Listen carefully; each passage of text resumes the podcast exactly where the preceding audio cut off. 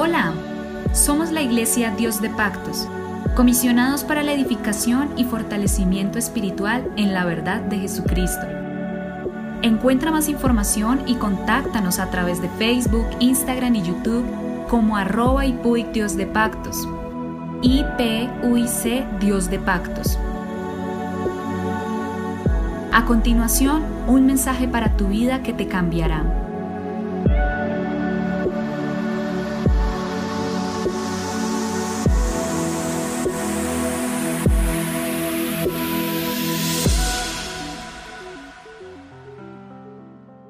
El Señor Jesucristo les bendiga, les habla su pastor Héctor Damián, somos la Iglesia Pentecostés Unida Internacional en Colombia.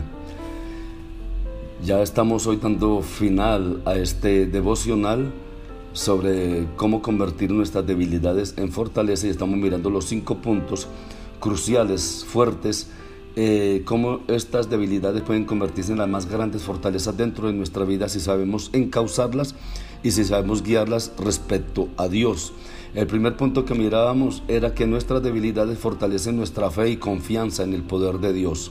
Segundo, nuestras debilidades también fortalecen nuestra certeza en Dios. Tercero, nuestra debilidad fortalece nuestra relación con Dios.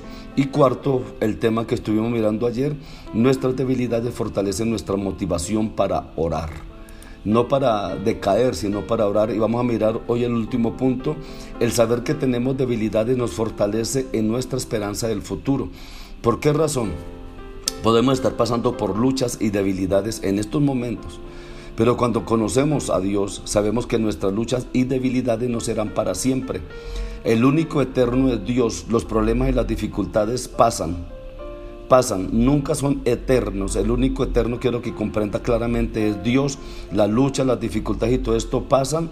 Pasan, hoy podemos, podemos estar luchando por una situación, una debilidad, mañana puede ser por otra, porque eso pasa, todo pasa. Tenemos la esperanza de una vida eterna en el cielo y por eso vale la pena luchar. El buscar a Dios no debe motivar, nos debe motivar directamente a cada uno de nosotros al saber que un día seremos libres de todo esto. Va a haber el momento cuando seremos arrebatados o nos eh, sorprenda la muerte, donde vamos a ser libres de todas estas aguijones, de todos estos problemas, de todas estas dificultades y viviéramos para siempre con el Señor una vida de victoria total.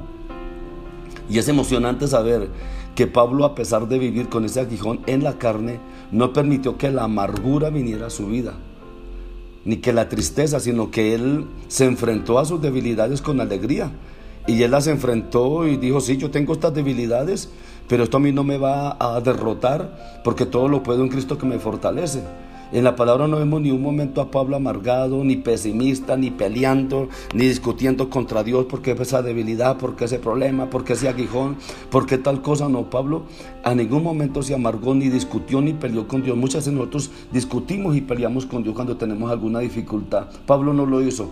Pablo se sintió gozoso enfrentando todas estas cosas porque sabía que todo eso le estaba dando crecimiento espiritual. Porque si nosotros todo lo que pasa en nuestra vida lo sabemos encauzar, todo eso causa un crecimiento espiritual incomparable y podemos convertirnos en personas de testimonio y de bendición para otros. Pablo ponía su esperanza en el cielo y en la vida eterna. Su esperanza más gloriosa era Jesucristo.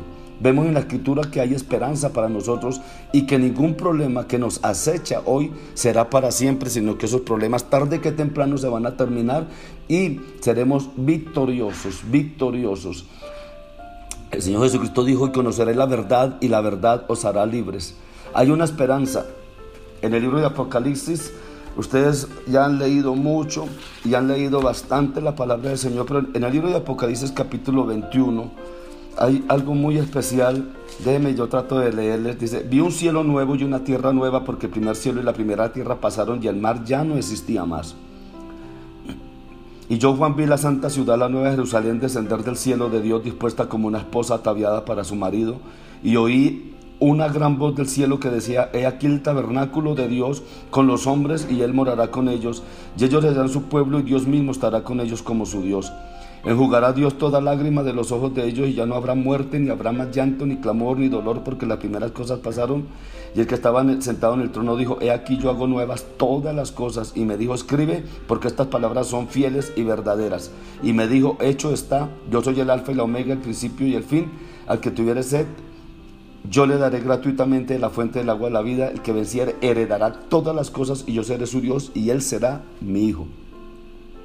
Así que no tenemos que estar debilitados, no tenemos que estar desanimados por las situaciones, no tenemos que estar tristes, desesperados por cualquier problema. Tenemos una esperanza en el Señor y todo lo malo que nos acecha tiene un fin. Segunda de Corintios 12:10 dijo el apóstol Pablo, por lo cual por amor a Cristo me gozo en las debilidades, no se amarga, sino me gozo en las debilidades, en afrentas, en necesidades, en persecuciones, en angustias, porque cuando soy débil entonces soy fuerte. Así que vamos adelante. Hay una vida de triunfo, de victoria en el nombre de Jesucristo. No se desespere por la prueba, por la dificultad, por la debilidad que está atravesando. Gócese y si usted se goza, va a pasarla mucho mejor. Gócese y tómela como un momento especial en el cual Dios está fortaleciendo y ayudando su vida y le va a ayudar a ser de ejemplo y de bendición para otros. Dios le bendiga poderosamente. Les aprecio, les habló su pastor Héctor Damián. Somos la Iglesia Pentecostés Unida Internacional en Colombia, siempre predicando la verdad. Bendiciones en el nombre de Jesús.